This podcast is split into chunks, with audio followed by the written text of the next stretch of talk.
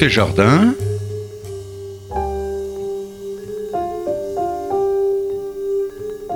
Une émission proposée et animée par Jacques Benamou.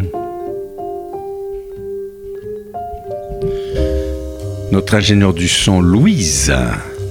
Louise Denis. Bonjour et bienvenue à nos auditeurs de Côté Jardin sur RCJ, la radio RCJ 94.8 sur la bande FM et par internet à l'adresse radio-rcj info en cliquant sur le direct.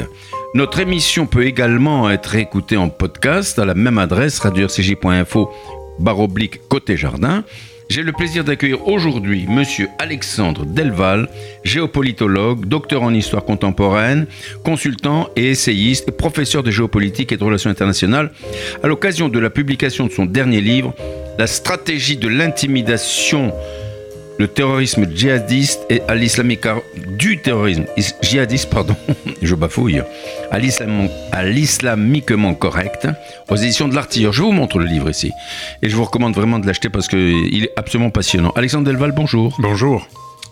Alexandre Delval, nos auditeurs vous connaissent à travers vos livres et vos fréquentes interventions dans les médias à l'occasion de la publication de vos livres ou d'articles traitant de votre sujet de prédilection. En effet, vous êtes spécialiste en géopolitique, docteur en histoire contemporaine, diplômé de Sciences Po de la faculté d'Aix-en-Provence, DEA en histoire militaire, sécurité et défense, consultant international, chercheur associé au Center of Political and Foreign Affairs.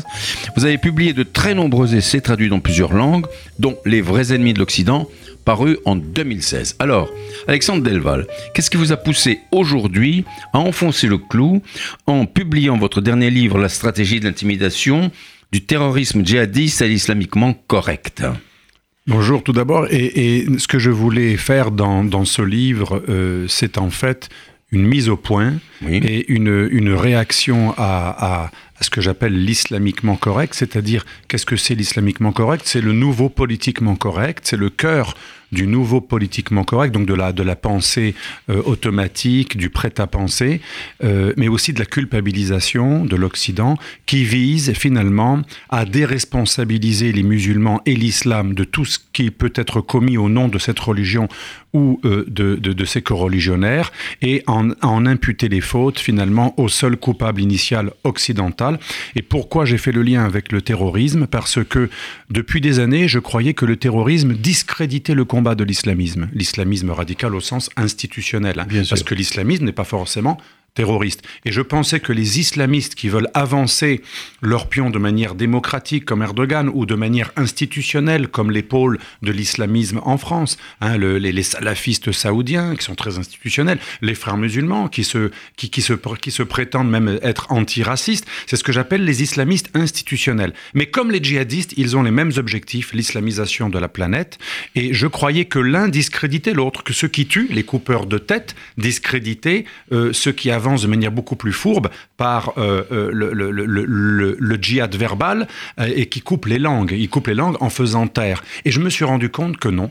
Finalement, empiriquement, en analysant depuis Salman Rushdie jusqu'au Bataclan, à chaque fois qu'on a tué au nom de l'islam et de l'islamisme, non seulement ça n'a pas nuit à l'islamisme institutionnel, mais ce dernier estimant que c'était de l'islamophobie que de faire le lien entre le terrorisme et l'islam, ce dernier en a profité pour faire une opération de publicité pour l'islamisme qui serait sans tâche et les musulmans qui seraient les nouveaux juifs, qui seraient les victimes des victimes. L'Occident étant bien sûr le véritable coupable, puisque le terrorisme serait la, la résultante des guerres occidentales ou de l'islamophobie, des laïcars occidentaux qui persécuteraient les musulmans en refusant le voile, les piscines séparées, etc. Alors, euh, Alexandre Delval, dans le premier chapitre de votre livre, vous évoquez la psychologie du terrorisme et le terrorisme psychologique. Et vous citez en exergue une phrase de Kamel Daoud L'histoire fonctionne, je le cite, hein, l'histoire fonctionne au sang et on va en payer le prix. On le paye déjà. D'autres pays paient beaucoup plus cher que la France, l'Algérie notamment. Si on ne fait rien, on, peut perdre beaucoup. Alors Kamel Daoud fait allusion aux attentats surtout. L'histoire montre en effet que ceux qui sont les plus actifs, les minorités actives écrasent les majorités passives, premièrement. C'est la leçon du grand politologue italien Gaetano Mosca. Mmh. Mais l'histoire montre aussi que malheureusement, ceux qui sont prêts à la violence et qui n'ont aucun scrupule, s'ils ne rencontrent pas une violence plus grande en face, mais une violence, elle, légale, eh bien c'est un blanc-seing pour leur barbarie. La barbarie renaît lorsqu'on n'applique plus la loi. Lorsque la force de la loi est plus discréditée que la force tout court, c'est un petit peu ce qui se passe. Et je fais le lien entre le terrorisme djihadiste, entre euh, les actes d'intimidation, de menaces, de mort euh, et la culpabilisation.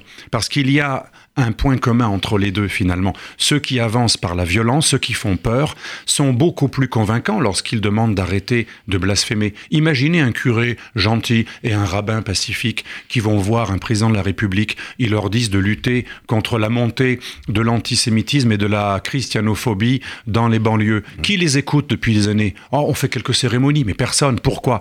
Parce qu'ils ne font peur à personne. Pourquoi aujourd'hui tout le monde cède en revanche devant les occasions de ceux qui veulent condamner l'islamophobie pour une raison très basique, parce que derrière ceux qui demandent de faire taire l'islamophobie, il y a l'épée de Damoclès de ceux qui tuent les islamophobes. S'il n'y avait pas la peur d'être islamophobe, une peur sanctionnée par des menaces de mort et par des assassinats ou des attentats comme le Bataclan Charlie Hebdo, eh bien, les requêtes poliment demandées par les, imams fondamentalistes qui demandent gentiment de lutter contre l'islamophobie, leurs requêtes seraient beaucoup moins entendues. Et c'est pour ça qu'on n'écoute pas les pauvres chrétiens qui sont la religion la plus persécutée dans le monde, parce qu'ils ne font peur à personne. ça veut dire que la violence, comme dit Kamel Daoud, malheureusement, ceux qui tracent l'histoire avec le sang, ils tracent l'histoire tout court. Et, si on ne répond pas à cette violence par quelque chose qui la bloque, cette violence se sent encouragée. C'est un peu la stratégie d'Erdogan aussi, qui teste les réactions. les islamistes ont tous un petit peu la psychologie d'Erdogan. On teste la faiblesse de l'autre. Et les nazis faisaient pareil. On va parler d'Erdogan. Alors donc, euh, donc c'est une dimension idéologique euh, ces actes de terreur. C'est pas uniquement pour euh, pour tuer des gens, c'est parce que véritablement il y a quelque chose derrière. J'allais dire, vous avez tout compris sur la violence, sur la psychologie. Il y a le il y a le terrorisme psychologique et la psychologie du terrorisme. Qu'est-ce que la psychologie des terroristes islamistes? Elle consiste en effet à ne pas tuer pour tuer. Ils ne nous tuent pas parce qu'ils nous détestent personnellement. Ça peut être un très bon voisin que vous appréciez qui va vous tuer. Madame Knoll a été, après, a été tuée par quelqu'un qui criait Allah Akbar après lui avoir donné des bonbons pendant toute son enfance. La personne qui va vous égorger n'est pas forcément contre vous.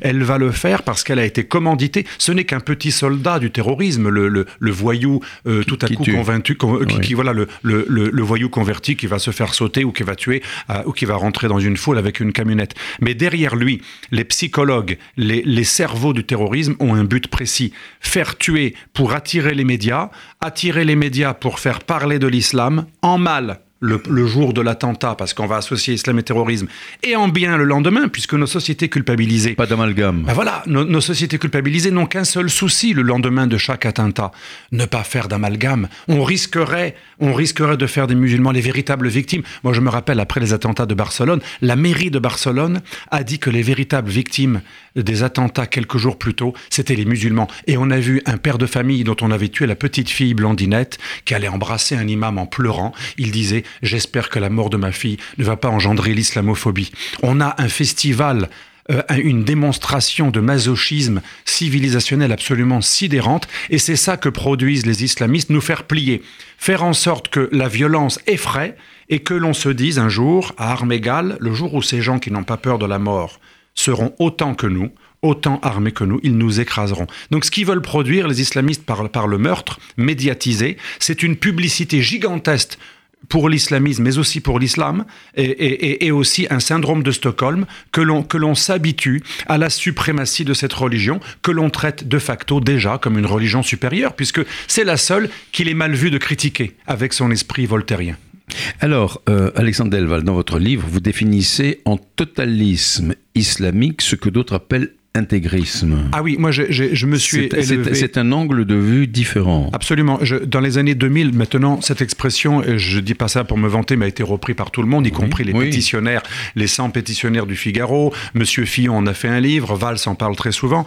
D'ailleurs, je ne sais même pas s'ils savent que j'ai créé cette, cette, expression, mais je l'ai créée en parlant avec des grands chercheurs comme Taguieff et autres, et des personnes du CNRS. Je l'ai créée en, en 97 et j'en ai fait un livre en 2001, Le totalitarisme islamiste. Pourquoi? Parce que j'estimais que mettre au même niveau, après chaque attentat, on nous dit tous les intégrismes sont condamnables. Mais vous vous rendez compte? L'aberration de cette allégation Quand après quelqu'un qui a tué une femme, un enfant en Algérie, on a, on, a massacré des femmes enceintes, au Bataclan, Charlie Hebdo, on a tué des... Euh, ou même Mohamed Merah, tout, même Bruxelles, euh, Barcelone, on a tué des innocents. Et le lendemain d'un attentat terroriste, y compris le lendemain des 3000 morts du 11 septembre, qu'est-ce qu'on nous dit? Le véritable victime de tout cela, c'est euh, l'islam euh, et les musulmans qui seraient victimes d'une islamophobie. Et on nous dit, et finalement, cet intégrisme, on le retrouve dans les trois religions. Toutes les religions sont condamnables. Donc ce qui est extraordinaire, quand l'islamisme tue, on en impute également, on en rend co-responsables les juifs et les chrétiens, puisqu'ils sont arrivés avant. Et tout ça, ce serait la famille abrahamique des trois religions, soi-disant sœurs. Tout cela, ce sont des sornettes, car la réalité, c'est que nous avons affaire à des fanatiques qui utilisent la religion dans, un, dans une volonté impérialiste de conquête globale, et ceux-ci ressemblent plus à des nazis ou des communistes révolutionnaires qu'à de simples intégristes. La preuve, les Lubavitch, les, les, intégristes protestants, catholiques, on n'a jamais vu des Lubavitch pour prendre une ceinture d'explosifs pour aller dans la foule. Bah voilà, on n'a jamais vu des Lubavitch que parfois on qualifie d'intégristes, ou même, ou même des catho-intégristes. Même les pires catho intégristes, ils ne tuent pas des gens dans les rues. Lefebvre, bien entendu, ils vont pas, ils vont pas assassiner. Alors vous décrivez encore dans votre livre, qui je le rappelle comporte plus de 500 pages, 500 pages, une stratégie de l'intimidation. On a commencé à en parler avec vous, celle d'un islamisme conquérant dont le terrorisme n'est que la branche armée. Euh, tandis que la crainte qu'il inspire est perpétuée par un discours islamiquement correct. Euh, euh, c'est ce que, justement ce que, ce que vous venez de dire. Absolument. Alors l'islamiquement correct, c'est une autre expression que j'avais créée dans les colonnes du Figaro Magazine il y a très longtemps, dans les années 90. et c'était le titre d'un article d'ailleurs. Et je voulais montrer par là qu'aujourd'hui, l'islamiquement correct a pris la place du politiquement correct. Aujourd'hui, il, il n'est pas politiquement incorrect d'insulter la foi de n'importe quelle religion, pratiquement sauf celle de l'islam. Il n'est pas mal vu de dire que dans telle civilisation, il y a tel ou tel travers ou telle tendance. Oui, bien sûr. Euh, euh, ça se fait, d'ailleurs... C'est un simple constat, quoi. Voilà, De, de, Gaulle lui-même se permettait des phrases euh, sur, sur, sur, le peuple juif que qu'il n'aurait, à mon avis, jamais osé tenir aujourd'hui sur, sur, sur l'islam. on voit bien que... Et sur le christianisme, n'en parlons pas, les propos sur la chrétienté, je ne parle pas des, des fanatiques chrétiens qui sont condamnables, mais la chrétienté en tant que telle est très souvent condamnée comme une civilisation qui fut longtemps criminel, obscurantiste, et ça passe comme une lettre à la poste. C'est vrai c'est vrai. Et c'est vrai qu'il y a eu des choses qui n'étaient pas reluisantes. Hein, et, puis, et, à juste titre, tout ça, c'est vrai. Mais et à juste titre, on critique euh, les, les, phases noires de, de, de, la chrétienté. On peut le dire. Mais par contre, euh, dire que dans l'islam, il y a eu des croisades musulmanes euh, avant même les croisades chrétiennes, quatre siècles avant les croisades chrétiennes, il y a eu des croisades musulmanes, c'est-à-dire des invasions de pays majoritairement chrétiens, comme l'Égypte, le Liban, la Syrie, qui étaient, qui étaient chrétiennes. Même l'Afrique du Nord était byzantine. On, ne parle jamais du fait que nos croisades étaient des réactions à des croisades initiales. Et on nous parle aussi de l'Andalousie, c'est le nouveau mythe de l'islamiquement correct, la preuve de la supériorité morale, parce qu'on nous parle de supériorité morale de l'islam. Quand on nous dit que nous devons tout à l'islam et aux musulmans. On leur doit le zéro, la philosophie, l'algèbre, les mathématiques, tout cela. Déjà, c'est faux parce que la plupart des grands traducteurs étaient soit très majoritairement des chrétiens d'Orient de langue araméenne, proches du juif, de l'hébreu d'ailleurs, et il y avait aussi des Perses et des Juifs. C'était les peuples conquis de l'islam. Les peuples autochtones de l'islam, Perses, Juifs et chrétiens araméens, étaient les grands traducteurs. Nous leur devons à eux cette, ces civilisations pré-musulmanes, nous, nous leur devons tout. Mais le mythe consiste à dire que ceux qui ont réuni ces traducteurs, les califes qui en fait venaient des déserts et qui n'étaient pas du tout lettrés, on, nous fait croire que c'est grâce à l'islam, aux Arabes et à la civilisation musulmane que nous aurions eu la Renaissance, puisque sans l'Andalousie, il n'y aurait pas eu les traductions, sans, sans, eh bien, sans ces traductions, il n'y aurait pas eu la redécouverte de l'héritage gréco-latin, sans l'héritage gréco-latin, il n'y aurait pas eu la Renaissance, et sans la Renaissance, il n'y aurait pas eu les Lumières, la Révolution française et la laïcité. Donc en gros, on passe Spinoza euh, à, la trappe, et ainsi que Descartes, à qui l'on doit bien plus que les soi-disant arabes d'Andalousie, qui en fait, euh, les philosophes arabes d'Andalousie étaient tous condamnés pour hérésie. C'est important de le dire. On remercie l'islam pour des avancées qui, qui sont le fruit en fait de plusieurs civilisations et pas que les musulmans, et à l'intérieur de laquelle ce grand effort a été fait essentiellement par des chrétiens, des juifs et des musulmans hérétiques qui étaient condamnés par l'islam officiel de l'époque.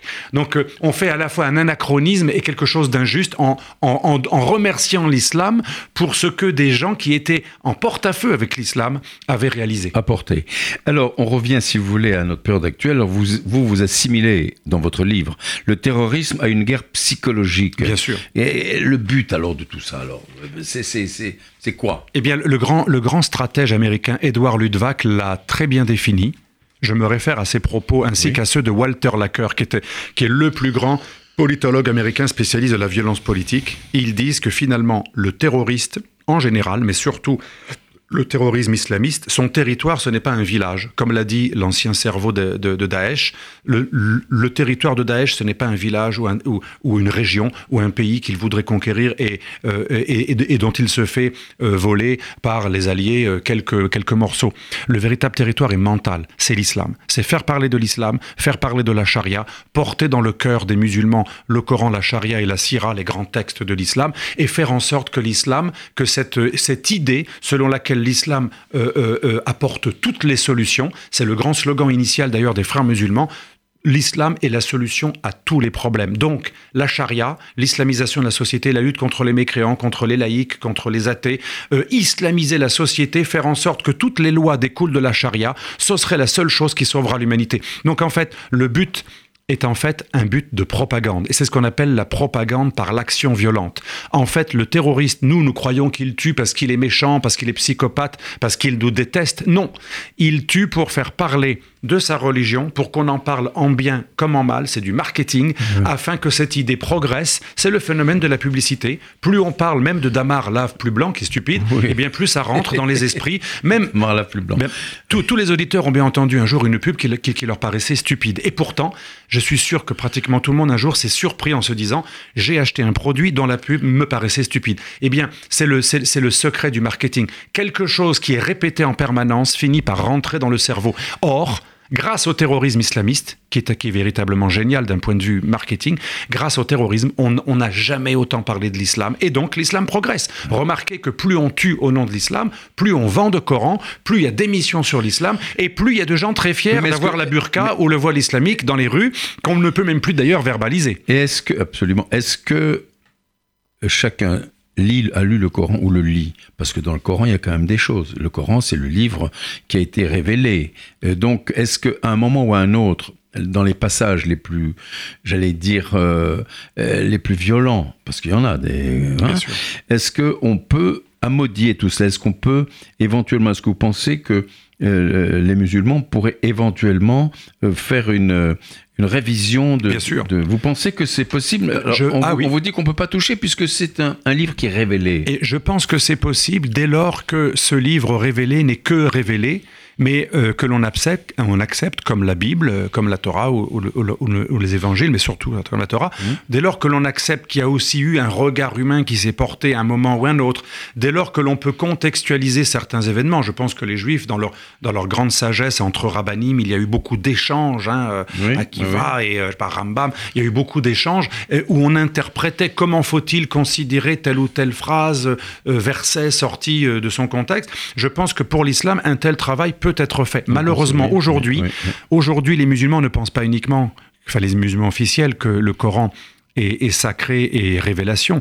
Le Coran doit être récité, Coran ça veut dire ça, et récité en tant que Dieu qui s'est incarné dans un texte. Justement, c'est bien plus qu'une révélation, c'est Dieu lui-même qu'on a dans les mains, et donc on ne peut pas l'interpréter. D'où la difficulté, si vous voulez, de, de, de, modifier, de corriger. De, Absolument, mais c'est possible. Vous savez qu'une une nouvelle pétition a été lancée, euh, l'imam Chalgoumi est co-signateur ah d'ailleurs. Ces jours-ci, une pétition a été lancée avec des musulmans, des juifs, des chrétiens, des intellectuels laïcs, pour demander à ce que le monde musulman euh, euh, contextualise les sourates qu'on appelle médinoises, la mhm. seconde partie de la vie de Mahomet, qui s'est passée à Médine, par opposition à la Mecque. Mahomet a commencé à la Mecque avec des sourates qui révélaient son état d'esprit de l'époque, assez proche des juifs et des chrétiens, puisqu'il était formé par des juifs et des chrétiens au mhm, départ. Mhm. Et quand euh, Mahomet a pris son autonomie, en quelque sorte, en devenant un chef de guerre à Médine, après la fameuse immigration, l'Ijra, eh bien là, il est devenu beaucoup plus, euh, c'est pas un jugement de valeur, hein, politique, euh, guerrier. et, on a et malheureusement, Malheureusement pour les modérés, heureusement pour les radicaux, hein, là on est là pour, pas pour juger mais pour constater, eh bien les sourates violentes, guerrières et politiques médinoise l'emporte sur les sourates mécoises lorsqu'elles se contredisent. C'est la fameuse théorie, théorie de, de, de, de, l'islam orthodoxe qu'on appelle l'abrogé, l'abrogeant. Et donc il faudrait que des imams disent ce qui a été fait au Xe siècle, finalement, n'est pas éternel, parce que tout ça, ça a été décidé au Xe siècle. Avant le Xe siècle, l'islam fut très pluriel, balbutiant, avec plein d'écoles juridiques. Il y en avait 20. Il en reste 4. Les Maddaïb, les fameuses écoles juridiques. On pourrait très bien faire ressusciter un islam éclairé. Malheureusement, aujourd'hui, et c'est là qu'on peut accuser les grands clercs de l'islam politique mondial, ce que j'appelle l'islam institutionnel. Ils ne veulent pas faire ce travail de réforme. Et comment ils esquivent ce travail En disant, vous associez l'islam au terrorisme, ils jouent au scandalisé, ils nous culpabilisent, alors qu'en fait, ils savent très bien que les sources du djihadisme se trouvent dans les sourates médinoises. Alors, Alexandre Delval, vous évoquez les pôles de l'islamisme mondial, justement. C'est pour aller dans le sens que vous dites, qui distille l'idée selon laquelle toute critique de l'islam serait une attaque contre les musulmans. Est-ce à dire que ces fameux pôles islamistes prônent une doctrine proche de celle des djihadistes. Alors, elle, n'est pas proche de celle des djihadistes dans la mesure où pour eux le sixième pilier de l'islam n'est pas le djihad.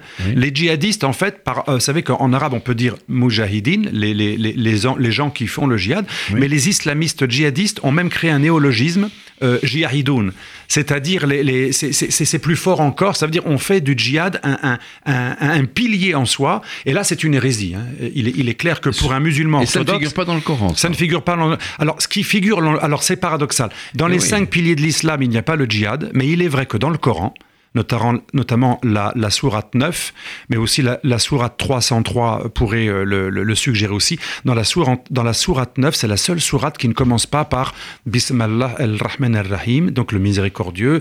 Euh, mhm. et, et, là, c'est une sourate très peu miséricordieuse qui commence directement par combattez-les partout, vous les trouverez jusqu'à ce qu'ils payent, humilier le tribut. Et cette sourate, elle est malheureusement abrogeante. Elle abroge les sourates qui prônent la paix.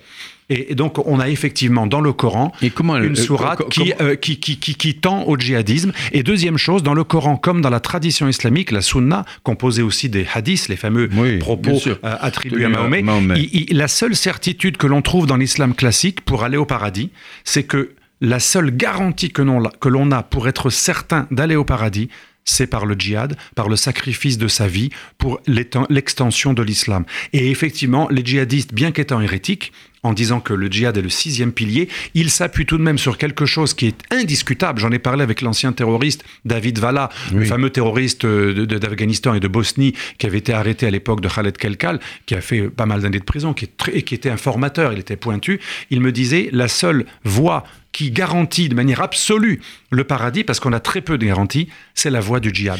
Et c'est pour ça que le djihad est quand même quelque chose de fondamental, même dans l'islam orthodoxe. et c'est pour ça qu'on n'arrive pas à le, à, le délégitimer, cette source du djihad. Mais alors, qu'est-ce qui est revenu du paradis pour en parler? Alors, personne n'est revenu du paradis pour en parler. C'est ça qui est quand même extraordinaire. C'est vrai. on parle du paradis, on parle des 72 vierges qui attendent les, ceux qui se sacrifient. Euh, qu'est-ce qui est revenu? Euh, Expliquez-moi un petit peu. Alors, on en est parvenu. Là, c'est vrai que cette question est tout à fait pertinente, mais moi, je pense qu'on a la réponse. Les hommes savent très bien euh, faire croire qu'ils croient à des légendes quand ces légendes permettent d'asseoir leur avidité de puissance. Et c'est vrai que si j'étais un imam qui a plus une vision politique que spirituelle, vous savez que l'islam distingue la soumission islam de la croyance iman. Hein, on peut être croyant. D'ailleurs, le Coran lui-même relate des tribus, de, des, des tribus païennes qui se soumettaient à Mahomet qui prononçaient la shahada, qui se soumettaient à l'islam, alors même qu'elles n'avaient pas encore la foi. Et on a la preuve même dans le Coran que l'on peut se soumettre à l'islam, devenir musulman sans avoir la foi. C'est-à-dire que cette religion a une dimension spirituelle qui est merveilleuse, que l'on trouve dans les sourates mécoises, mais elle a une, dimension très politique lorsque Mahomet convertissait des gens, alors même que leur cœur n'était pas converti. On distingue donc la foi de la religiosité politique. Et, ceux qui ont une vision politique, qui veulent en fait la conquête, ce qui, ce qui, ce qui les, ce qui les, ce qui les anime, c'est la conquête du monde. Ils ont intérêt à croire ça parce que ça motive des croyants. vouloir soumettre tout le monde à cette religion? Alors, Pourquoi ne pas respecter les autres? Alors certaines, voilà la question. C'est une belle question. Alors les femmes qui ont un peu moins de testostérone... je ne sais pas si vous allez pouvoir me répondre. Mais... Si euh, ma, ma femme... A... que tout le monde se pose. Ma femme et beaucoup de ses amis femmes ont la réponse. Euh, c'est dans l'homme cette soif de conquérir, de dominer, elle est très masculine, mais je dirais qu'elle est dans l'homme tout court. Et tant que l'homme sera homme, alors on va pas non plus prôner la castration généralisée pour que ça disparaisse, mais tant que l'homme, tant que l'homme est, il y a une notion de conquête. Et si c'est pas au nom de l'islam, ce sera au nom d'autre chose. On a eu le nazisme, on a eu le communisme, on a eu, on a eu l'impérialisme, et on, et on trouvera, regardez en Birmanie, et là c'est les musulmans qui sont victimes face à, des, à, des, à des fascistes bouddhistes. Donc on trouvera toujours des idéologies croyantes ou pas. D'ailleurs, celle qui a le plus tué, c'est ça, c'est à la décharge des religions. C'est quand même de très très loin le communisme, en nombre de morts. Donc les êtres humains sont très forts pour toujours trouver des théories qui vont justifier la domination de l'autre. Et en fait, euh, ce qu'il faut enlever dans l'islam, c'est pas la croyance en un Dieu unique ou les cinq piliers qui font de mal à personne. Hein, les cinq piliers de l'islam peuvent être respectés dans la République. Ce serait même une religion proche du judaïsme si elle renonçait à sa partie politique prosélyte conquérante. Il y a pas mal de points communs au niveau du rituel, de, au niveau juridique de tous les jours. Et donc en fait, en fait, on pourrait en faire une religion euh, calmée, mais il faut la privatiser. C'est une religion qui doit être dépolitisée. Alors justement, vous parlez du nazisme, du communisme, enfin tout ce qui s'est passé là. Euh, ce sont des, des j'allais dire, euh, des, ah, je cherche le totalitarismes, hein, des totalitarismes exactement qui ont voulu soumettre le monde et ils se sont éteints. Oui. Oh, avec le temps. Est-ce que vous pensez que ça peut arriver à l'islamisme euh, euh, J'allais dire, euh, je ne suis pas sûr, pour une raison très simple.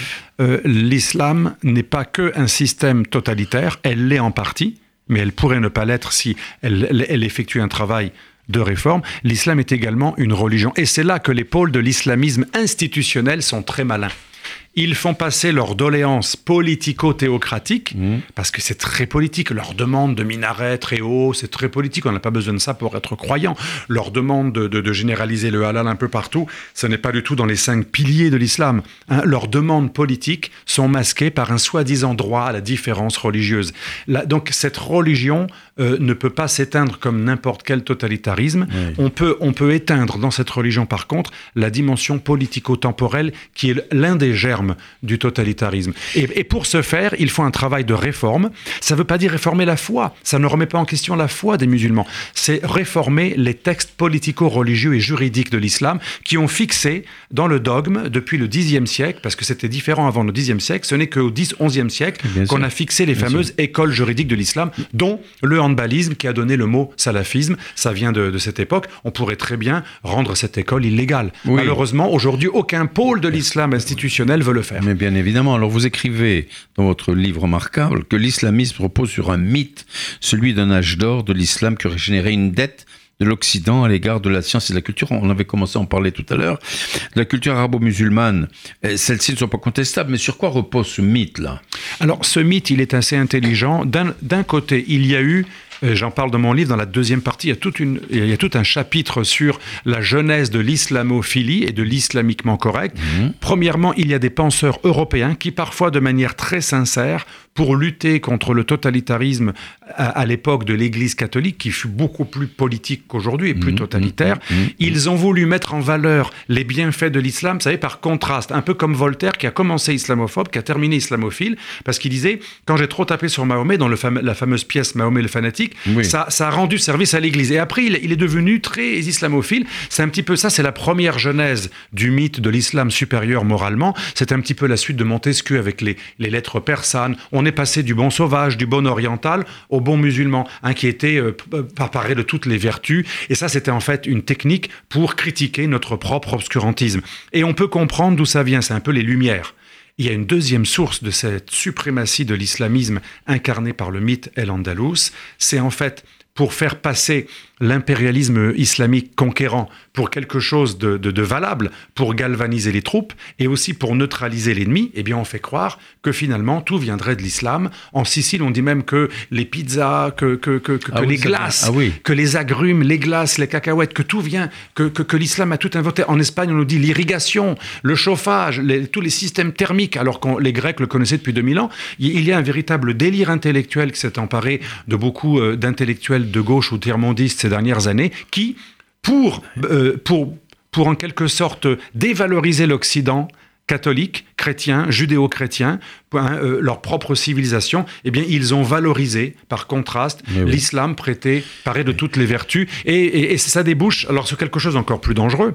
Euh, ils ont mélangé l'islam, la civilisation musulmane et les musulmans en tant que personnes. Ce qui fait que très habilement, les islamistes institutionnels utilisent cet amalgame. Quand on critique l'islam ou la civilisation musulmane ou les barbaries passées des, croisades islamiques, eh bien, les, les Edwy Plenel ou leurs amis euh, frères musulmans disent vous insultez les musulmans, ce qui est absolument fou. Depuis quand critiquer une religion ou analyser son histoire est une insulte envers ceux qui sont issus de cette religion? C'est comme si on me disait critiquer les croisades, ce serait insulter Delval qui est chrétien, ou, euh, ou, je sais pas, ou critiquer euh, tel ou tel pan de, du, vieux judaïsme. À l'époque, à un moment, le judaïsme a été polygame c'est comme ah bah si on disait ceux, ceux qui critiquent la polygamie de juifs yéménites, ils insultent M. Benamou. C'est aussi stupide que cela. J'ai jamais été polygame, mais c'est pas de moi que je sais. Et, on ne se sent pas vexé, ni vous et moi, si quelqu'un analyse notre religion de manière critique. Mais absolument. Alors, euh, Alexandre Delval, vous avez du mal à supporter la réaction des Occidentaux qui se contentent d'allumer des bougies, de déposer des fleurs après chaque attentat.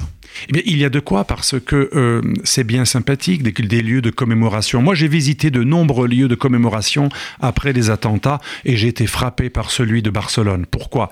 Parce que ceux qui ont commis l'attentat de Barcelone cet été, en 2000, fin 2000, euh, ou 2017, euh, ont revendiqué l'attentat au nom justement de la récupération de El Andalus. parce que le mythe, le carburant des islamistes, contrairement à ce qu'on croit, ce n'est pas la destruction d'Israël qui aurait agressé les Palestiniens. Ce n'est pas la lutte contre le sionisme ou l'impérialisme. Ils sont eux-mêmes impérialistes puisque leur but, mais il suffit de lire les textes d'Al-Qaïda et de Daesh pour voir que leur but n'est pas une réponse ce que, ce que croient certains tiers-mondistes, une réponse à notre colonialisme ou à notre sionisme ou impérialisme. Leur but, c'est conquérir l'humanité et islamiser toute la planète. Et j'ai vu le lendemain des attentats, à Barcelone, à, Barcelone mais aussi ailleurs, des bougies, et surtout des, allusions, des allusions à un islam qui serait parfait. J'ai même vu mieux, le lendemain des attentats de Barcelone, euh, il y a beaucoup d'immigrés pakistanais à Barcelone, j'ai vu des pancartes, le Pakistan, c'est la paix un des pays les plus terroristes du monde qui a fabriqué Al-Qaïda et les talibans. C'est une horreur. après chaque attentat terroriste, on a le Pakistan, c'est la paix, le monde musulman est parfait, les musulmans sont sans tâche, la civilisation islamique est magnifique, le vrai islam non seulement n'est pas responsable, mais il est même moralement supérieur aux autres religions. Ce qui, ce qui corrobore ce que je dis au quatrième de couverture de ce livre, plus on tue au nom de l'islam, plus le lendemain, on fait de la publicité pour l'islam. Et, et j'en conclus donc que le terrorisme est une manière extrêmement efficace de faire de la publicité. C'est ce qu'on appelle aussi parfois le terrorisme publicitaire. C'est pour ça que les réactions qui consistent à lutter contre l'islamophobie le lendemain de chaque attentat, c'est exactement ce, le piège dans lequel voulaient nous faire tomber les, les, tueurs islamistes. Oui mais, quand on entend euh, tous ces gens-là qui disent euh, effectivement ce n'est pas l'islam, etc., il suffit de lire le Coran. Parce que les terroristes islamiques, les djihadistes, se fondent sur le Coran. Ils prennent le Coran comme euh, feuille de route. Alors je suis d'accord avec vous. Oui ou non on, pourrait dire à la décharge des musulmans qui sont nos compatriotes, les musulmans modérés, hostiles de la violence, on pourrait dire que c'est euh, un, Coran pris à la lettre qui n'aurait pas été malheureusement accompagné par un esprit éclairé. C'est vrai que si on applique à la lettre le fait que les sourates du Coran les plus violentes sont considérées abrogeantes et supérieures aux sourates plus modérées de la Mecque, il y a un véritable problème et c'est pour ça que les pétitionnaires, dont l'imam Chalgoumi, ont raison de dire qu'il faut non pas abolir le Coran, on ne peut pas, certains disent qu'il faut réformer le Coran, on ne peut pas réformer un texte sacré, mais il faut changer le regard que l'on a, le regard que l'orthodoxie porte sur le Coran doit être changé. On doit pouvoir contextualiser les sourates médinoises et dire que les sourates mécoises sont supérieures parce qu'elles sont spirituelles. Et alors, euh, il y a bien un islam modéré en France, c'est incontestable. Euh, ne pensez-vous pas qu'il agisse justement envers les islamistes radicaux? Malheureusement, aujourd'hui, l'islam modéré, il est vaincu.